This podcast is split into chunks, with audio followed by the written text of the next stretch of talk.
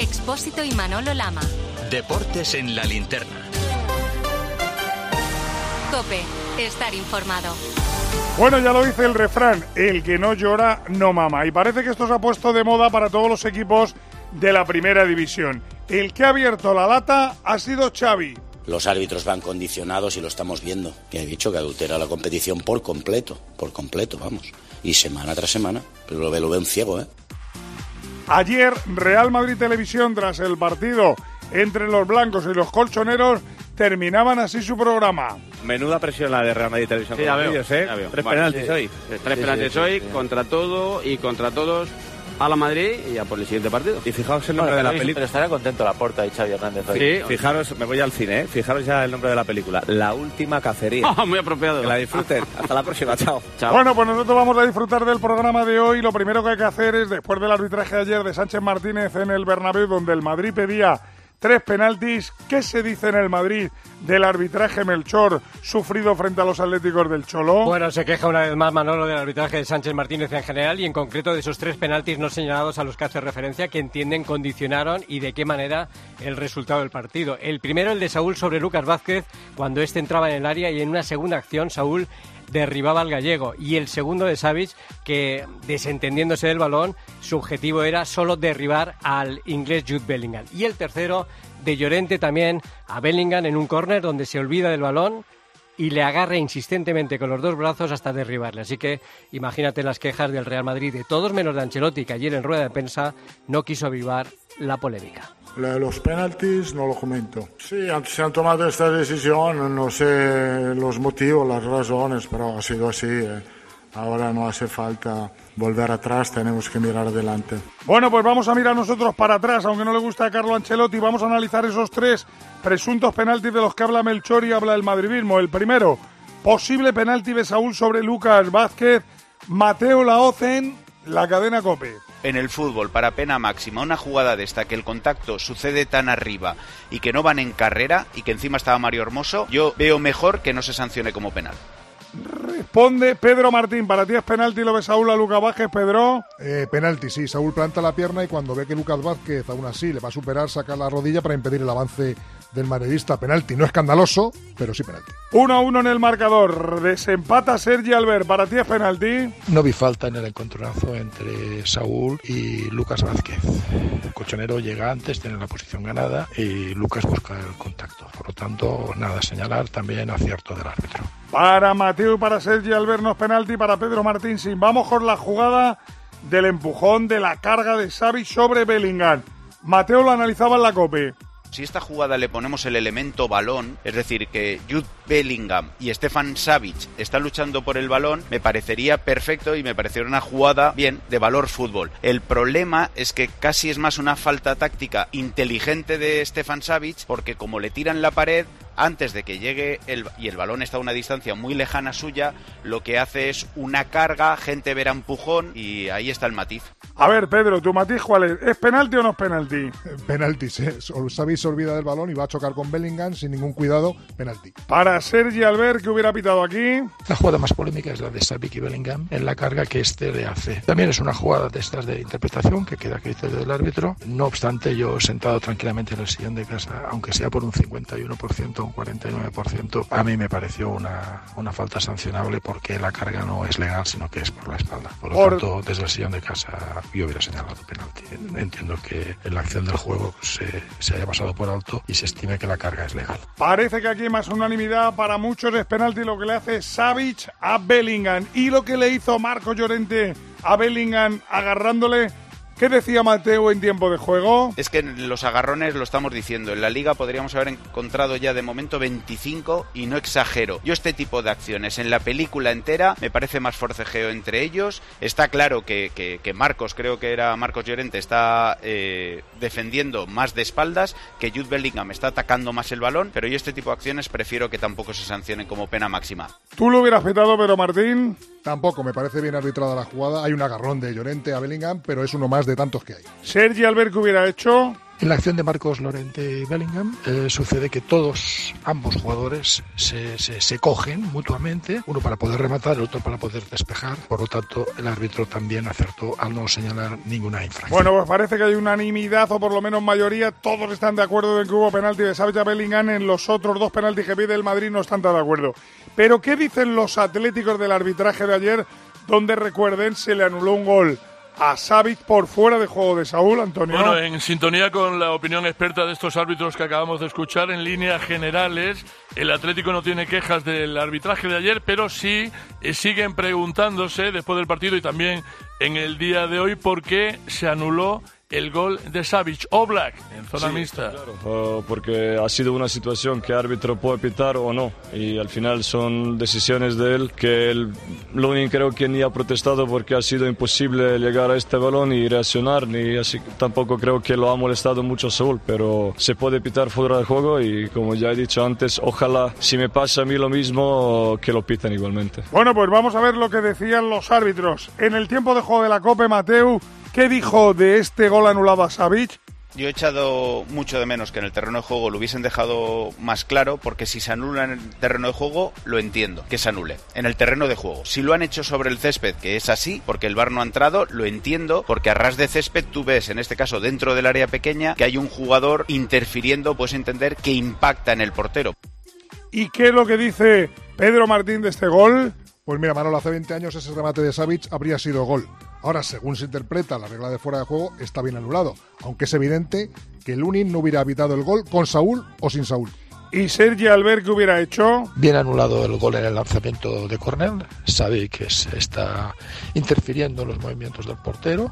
Recuerde que es el área pequeña, que allí no se puede molestar absolutamente para nada al portero. Se desplaza, lo arrancona, lo mete dentro de la portería. Gol bien anulado siempre. Bueno, parece que la polémica entonces se diluye un poquito en el Bernabéu. De las tres que pide el Madrid, una es clara, las otras no tan claras y el gol anulado al Atleti parece que es claro. Pero nos vamos a escuchar este grito que sonaba en Montilivi.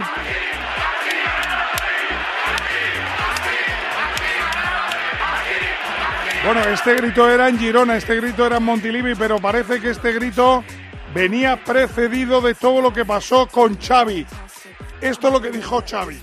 Yo solo pido que nos dejen competir. Ya no voy a hablar más de los árbitros, porque luego se me gira todo en contra. Pero que nos dejen competir, porque hoy es otro error flagrante. Y desde el primer partido, si lo dije en Getafe, yo creo que estamos pagando lo del caso Negreira. Tengo ninguna duda. Esa es la realidad, esa es la verdad, lo que siento yo. Pero ya no voy a hablar nunca más, nunca más de los árbitros. No hace falta que lo diga yo otra vez. Si no, luego me matáis. Si que me matáis, si me matáis. Pero esto, ¿qué, ¿qué te tengo que decir? No mentira, esa es la verdad. Otro error otra vez. Supongo que hoy es la última rueda de prensa en la que vas a hablar de los árbitros, porque Sí. acabas de decir que nunca más vas Lo a... prometo.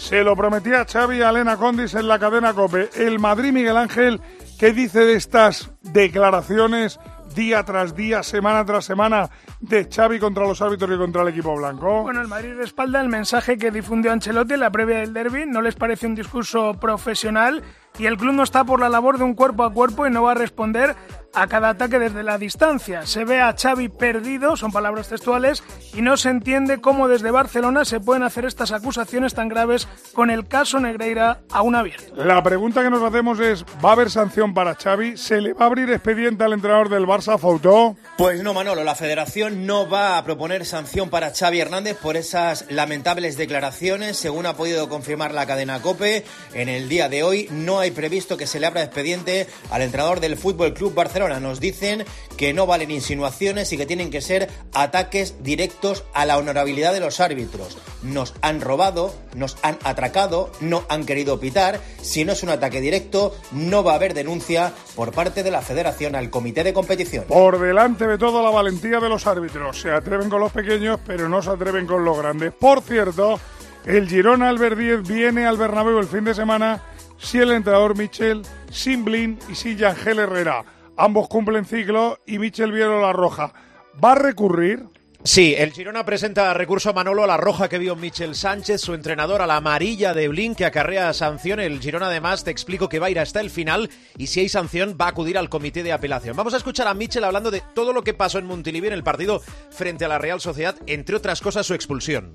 En ningún momento falta el respeto a nadie. Creo que es sancionar, eh, sancionable con tarjeta amarilla. Debo ser sancionado con tarjeta amarilla, pero, pero evidentemente yo no veo, porque no, he- no he insultado a nadie ni he faltado el respeto a nadie. Simplemente he levantado los brazos y he dicho que eso no es una ley de la ventaja, que es falta. Me esperaba la tarjeta amarilla y no la roja. Pienso que se ha equivocado en la acción de mi expulsión, de verdad. De verdad que no le he dicho nada. Es lo único que. Pero no, el arbitraje en el partido no creo que no ha condicionado nada. El, el error es del VAR en la situación del gol, pero no es el, el árbitro. Yo creo que ha hecho un buen, un buen partido. Bueno, pues habrá que esperar al comité de competición al que también va a ir Antonio Ruiz, el Atlético de Madrid, porque ¿qué va a recurrir? Sí, ha recurrido la amarilla que vio Saúl, que es la quinta y que le impide jugar el próximo domingo en Sevilla. El club, eh, a- bueno, aporta, a- argumenta que la re- redacción del acta que dice amonestado por derribar de forma temeraria a un contrario no es fiel a lo que se ve en las imágenes donde se observa que Saúl primero toca balón. Vamos con la opinión. Tomás y Emilio. Lo que usted ha hecho hoy aquí es impropio de, de una, de una competición que quiere ser seria. Muy bien. Bueno, bien, Vale, pues hablemos bien. de eso. Pero Bien, no nos adelantemos. Emilio y Tomás. No, si es una, una noche estupenda. llena- Sino el atraco más grande que yo he visto en los últimos años en las jornadas finales. Es vergonzoso. Vaya pareja. Pues venga, vamos con la pareja. Hoy la pregunta, vamos, es sencillita, sencillita. ¿Quién llora más? ¿El Madrid, el Barça o el Atlético? Arráncate, Guas. Hombre Manolo, el Barça es líder destacadísimo. Tiene al bebé llorón Xavi, lágrimas mágicas, es imparable. Da igual que le aprietes la barriguita o un pie a la cabeza, él llora torrencialmente. Podría arreglar la sequía de Cataluña en tres días. El Atleti es un llorón fijo discontinuo. Llora solo cuando juega contra el Madrid y no siempre.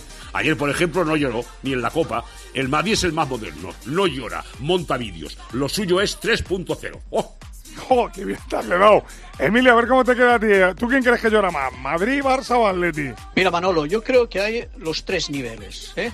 Los tres niveles de apretar a los árbitros, al colegio de árbitros. Tal. Uno es el del Barcelona, que me parece un nivel bastante descarado, porque teniendo el caso como tiene de, de Negrea, podría estar eh, calladito. Luego está el nivel del Real Madrid, que hace ver que no hace nada, que es su Real Madrid Televisión y pone verdes y aprieta y presiona a los árbitros y claro, y Florentino del Real Madrid puede casi mirar, ah, no, no, es que esto no, bueno, estos chicos de la tele y tal. Y después está el Atlético de Madrid, que como va partido a partido, pues va protestando cuando le toca, de vez en cuando, para no quedarse atrás. Hay que decir que habéis estado los dos muy bien. ¿Cómo han estado los copenautas, Ignacio Arzuaga? ¿Qué te han dicho? Los copenautas Manolo tienen una opinión bastante parecida entre ellos. A la pregunta ¿quién llora más por el arbitraje? El 61% de los encuestados piensa que el Barcelona, el 33% que el Real Madrid y el 6% ha votado por el Atlético de Madrid.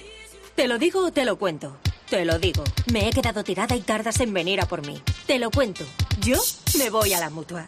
Vente a la mutua y además de una gran asistencia en carretera, te bajamos el precio de tus seguros, sea cual sea. Llama al 91 555 5555. Te lo digo te lo cuento. Vente a la mutua. Condiciones en mutua.es.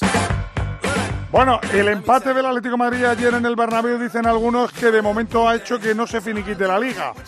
Pero claro, aquí cada uno va a lo suyo y lo primero que hay que mirar es el Barça. Elena Condis Deco ha hablado, entre otras cosas, de la decisión tomada por Xavi hace una semana. Sí, aclara Deco que el club no le exigió títulos a Xavi, lo que le pedía es competir, tilda de gran mentira hablar de la gran revolución de Guardiola porque solo se fueron él y Ronaldinho, asegura que la liga no está acabada y en la Champions confía en llegar lejos, dice que el bar es confuso, pero no secunda a Xavi ni a la porta con lo de la competición adulterada. Y Deco, que busca entrenador, reconoce que no se esperaba el adiós de Xavi. Todavía no ha acabado, que no, podemos hablar de la etapa de Xavi como el fin, para mí aún tiene más capítulos por delante. Me sorprendió y yo creo que ha sido el propio Xavi que desde el principio puso un poco unas líneas de decir, no, yo quiero un año más y no quiero tener muchos más años de contrato que el club, porque si no gano creo que no, no creo que no, no seguiré. Bueno, el Barça tiene tantos frentes abiertos, pero hay una pregunta. ¿El empate del Madrid hace que en el Barça vean Gil todavía liga? A verla, Ayla, porque las matemáticas te exigen ganar los dos duelos directos y un empatito el sábado en el Real Madrid-Girona pues no le vendría mal al equipo de Xavi. Está muy difícil, pero no imposible. Hoy dudábamos si había liga o no en la redacción de Barcelona, pero si el Barça estuviera a 6 del Madrid y 4 del Girona, la liga se vería de otra manera. Improbable sí, imposible no. Conclusión, hay liga. Melchor y en el Madrid están tranquilos con la diferencia o se han puesto nerviosos con el empate. Bueno, a pesar de esa ventaja que tienen dos sobre el Girona, ocho sobre el Barça y diez sobre el Atlético de Madrid, Madrid entienden que queda mucha liga todavía, por eso son prudentes y a pesar de que tienen confianza en que si siguen jugando igual la liga podría estar más cerca, todo lo basan ahora mismo en los dos próximos partidos muy importantes. El del sábado en el Bernabéu ante el Girona y después la salida a Vallecas donde el Rayo siempre se lo pone muy difícil. Alberdi, tras dos pinchazos en los últimos cuatro partidos, siguen pensando en Girona que pueden ser campeones. Déjame que recuerde primero que el Girona nunca ha dicho que la liga sea un objetivo, pero también es cierto que el Girona no renuncia a nada.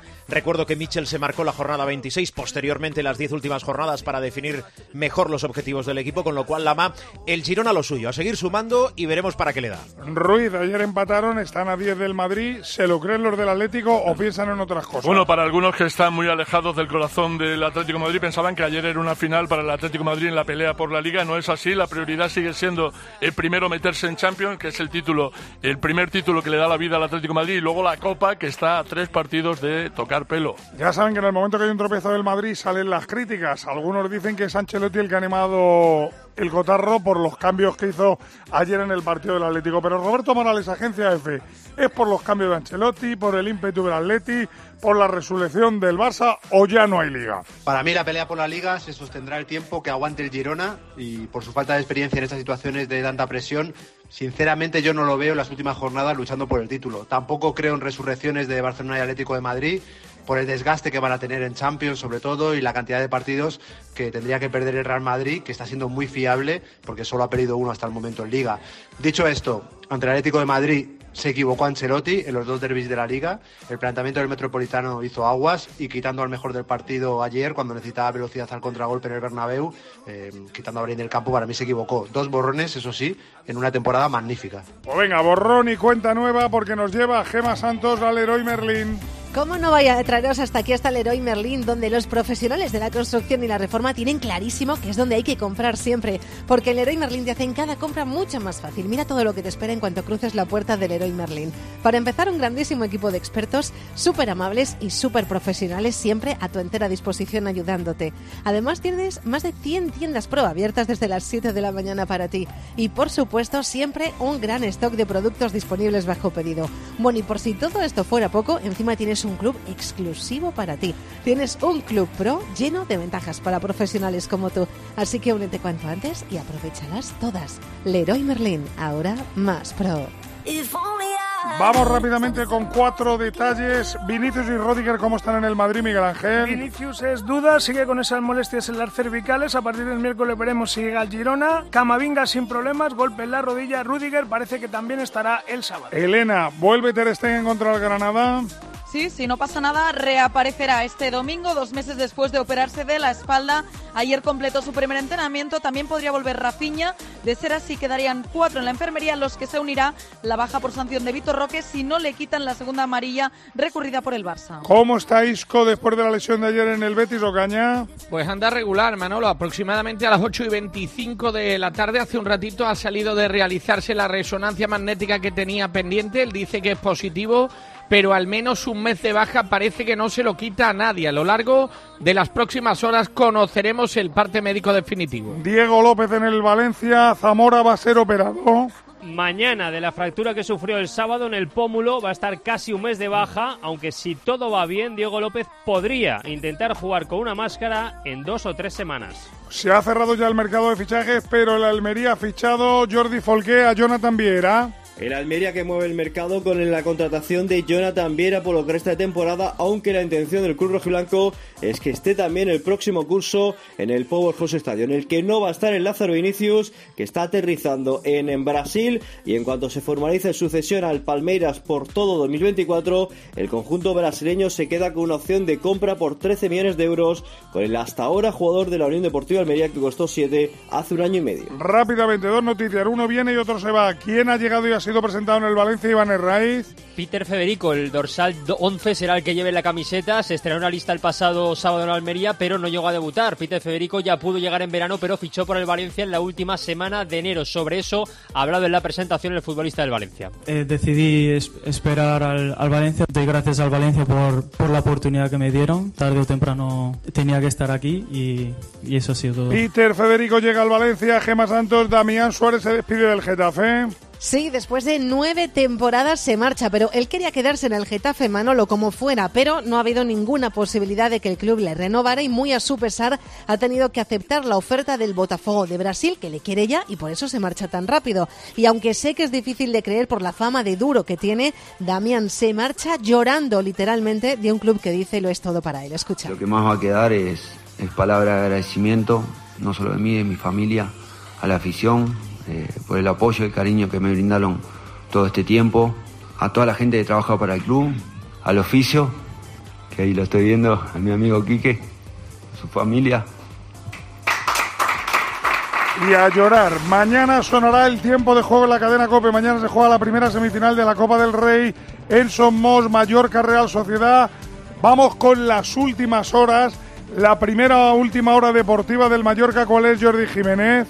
Sería la cuarta final de Copa del Rey la que disputaría el Mallorca. Es la máxima ilusión que tiene ahora mismo la afición del Mallorca, aparcando por ahora la preocupación por la liga. Es baja Raillo por sanción y Pablo Mafeo por lesión. Javier Aguirre, ¿qué espera del público? Hay que jugar como si fuera el último partido de, Copa en casa, ante nuestra gente, un martes en la noche, que espero que esté el estadio rebosante, porque así estuvo San Luis, así quiero, y, y como estuvo con Girona, nos Bueno, pues veremos cómo está mañana Somos, cómo viaja la Real a Mallorca, Marco Antonio Sandé. Pues le llegan refuerzos a una Real Sociedad que está azotada por las lesiones. Traoré y Cubo ya están en Mallorca a disposición de Manuel Alguacil. Bajas seguras Carlos Fernández, Ayé Muñoz, Tierney, Odriozola y Becker no se han entrenado esta mañana por molestias musculares. Oyarzábal y Ander Silva también son duda Urco y Ariche Lostondo. Habla y Manuel Alguacil. Para mí no existe la, la final que jugamos hace no, no mucho. Mañana también es una, una oportunidad histórica, así que... Oportunidad que viviremos en el tiempo de juego de la cadena COPE. Ha hablado el presidente del Atleti, John Uriarte, sobre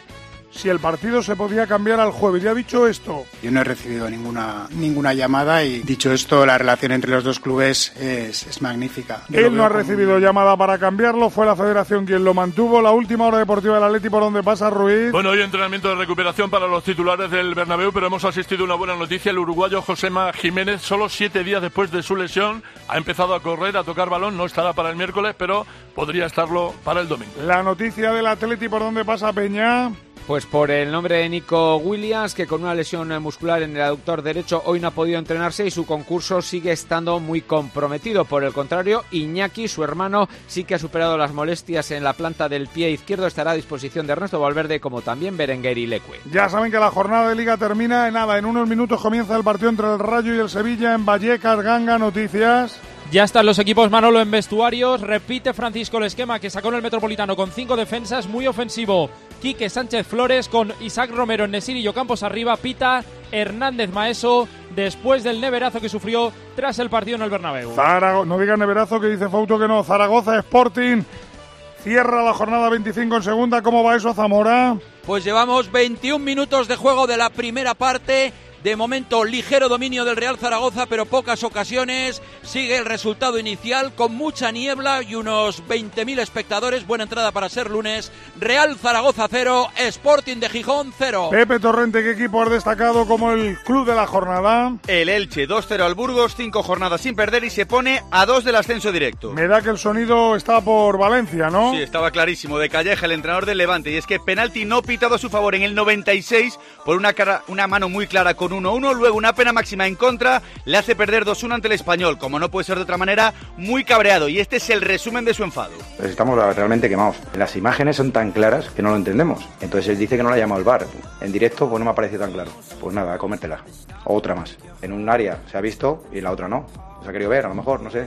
Todo el esfuerzo se va a la mierda. No lo entiendo. Más razón que un santo. ¿Y a quién eliges como el jugador VIP?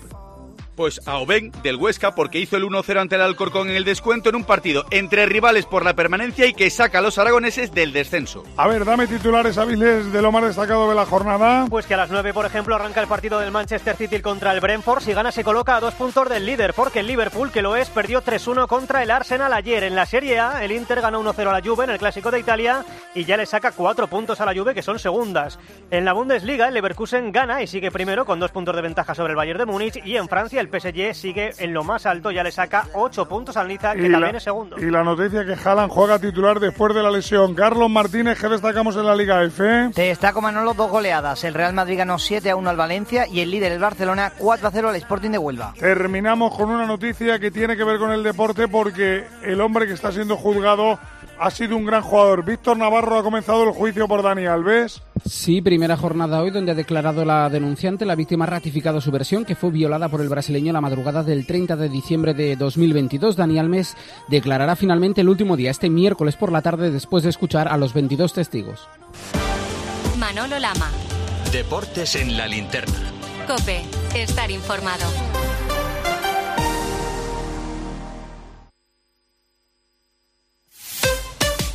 Escuchas Cope. Y recuerda, la mejor experiencia y el mejor sonido solo los encuentras en cope.es y en la aplicación móvil. Descárgatela. Pequeños momentos, grandes experiencias. Así es la Semana Santa en Viajes El Corte Inglés. Reserva ya tu viaje a islas, Europa, Caribe o hazte un circuito sin gastos de cancelación y con hasta un 20% de descuento. Consulta condiciones en Viajes del Corte Inglés y si encuentras un precio mejor, te lo igualamos. ¿Eres profesional de la construcción y la reforma? En Leroy Merlin te ayudamos a llevar a cabo cada reforma con éxito, haciendo tus compras más fáciles, con una gran variedad de productos y todo el stock que necesites disponible bajo pedido, para que tus proyectos sigan siempre adelante. Si eres profesional, únete al Club Pro y descubre muchas más ventajas. Leroy Merlin, ahora somos más pro. Hay muchos. En Flexicar hay muchos cars, hay muchos cars. En Flexicar hay muchos cars, hay muchos cars. En Flexicar hay muchos cars. En Flexicar. Flexicar, muy flexi, muchos cars. En Flexicar. ¿Sabes qué es el branded content? ¿O cómo será el mundo cookies? Si tienes preguntas sobre comunicación publicitaria, visita comunicatalks.com, un espacio de la Asociación de Agencias de Medios creado para resolverlas. Porque saber comunicar es una parte muy importante de tu empresa y también de la nuestra. Agencias de Medios, para que la comunicación funcione. Si te preguntan qué emisora escuchaste ayer, di Cope. Sí, todas las mañanas escucho a Carlos Herrera antes de salir de casa. De COPE suelo escuchar mucho los programas deportivos, eh, los fines de semana escucho mucho tiempo de juego y entre semana escucho siempre el partidazo antes de dormir. Me encanta Expósito por cómo reflexiona sobre la actualidad. Cope, la radio en la que crees.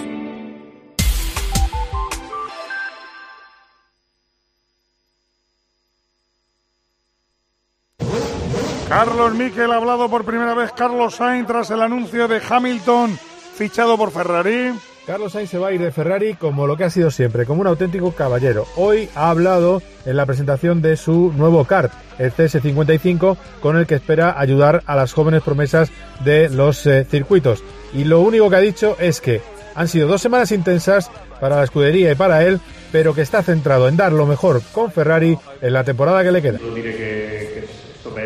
Solo diré que estoy bien, que han sido una, dos semanas intensas para todos.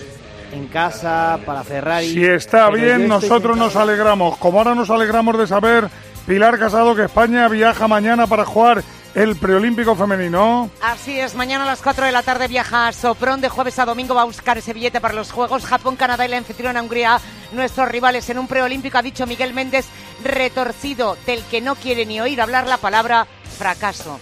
Joder, la palabra fracaso se encanta. Eh, Yo te digo que para mí sería, sería una gran decepción no estar en el- los Juegos Olímpicos. Eh, no personalmente. Tenemos que estar en los Juegos Olímpicos, como también va a tener que pasar por el quirófano un mega crack de la NBA Parra. Joel Embiid, que ha desechado la opción conservadora y se someterá a un procedimiento quirúrgico para reparar el menisco de su rodilla izquierda. Los Sixers no han dado tiempo oficial de baja para Embiid, pero será un periodo prolongado. Quique Iglesias, dame la última hora de lo que ha ocurrido en la vuelta a la comunidad valenciana en ciclismo. En Valencia se la llevó en la última etapa el norteamericano del Movistar Will Barta. Su compatriota McNulty ganó la general. Estamos además hablando de natación mundiales. Nacho Camuñas, hoy hemos tenido medallas para España. Sí, tras las medallas en aguas abiertas y en saltos de trampolín, hoy ha sido turno para la natación artística. El dúo formado por Iris Tío y Aliesa Ozoguina se ha llevado la medalla de bronce en la final del dúo técnico del Campeonato del Mundo de Doha. Y tenemos que terminar con un grande, un grande que ayer debutaba ese grande John Rani debutaba en la Leaf Golf. ¿Cómo le ha ido Kike Iglesias? Le fue muy bien. A Ram fue tercero, pero ganó por equipos. A Sergio se le escapó el torneo en el cuarto hoyo del playoff ante el chileno Niman. Pero bueno, ambos estarán contentos. Hicieron caja, Manuel. Ingresaron cada uno más de 2 millones de dólares. Bueno, ya le gustaría más de uno que está por aquí en el control coger esos 2 millones de dólares. A todo esto hay que destacar que prepárense porque a partir de ahora pueden elegir. Si quieren información, tienen a Ángel Expósito con la linterna. Si quieren deporte, tienen Narifrade con el tiempo de juego y con ese partidazo entre el Rayo y el Sevilla. Eso sí, hagan lo que hagan, a las once y media tienen una cita con Juanma Castaño en el partidazo de la COPE. No se vayan, sigan aquí en su casa. Su casa es la cadena COPE.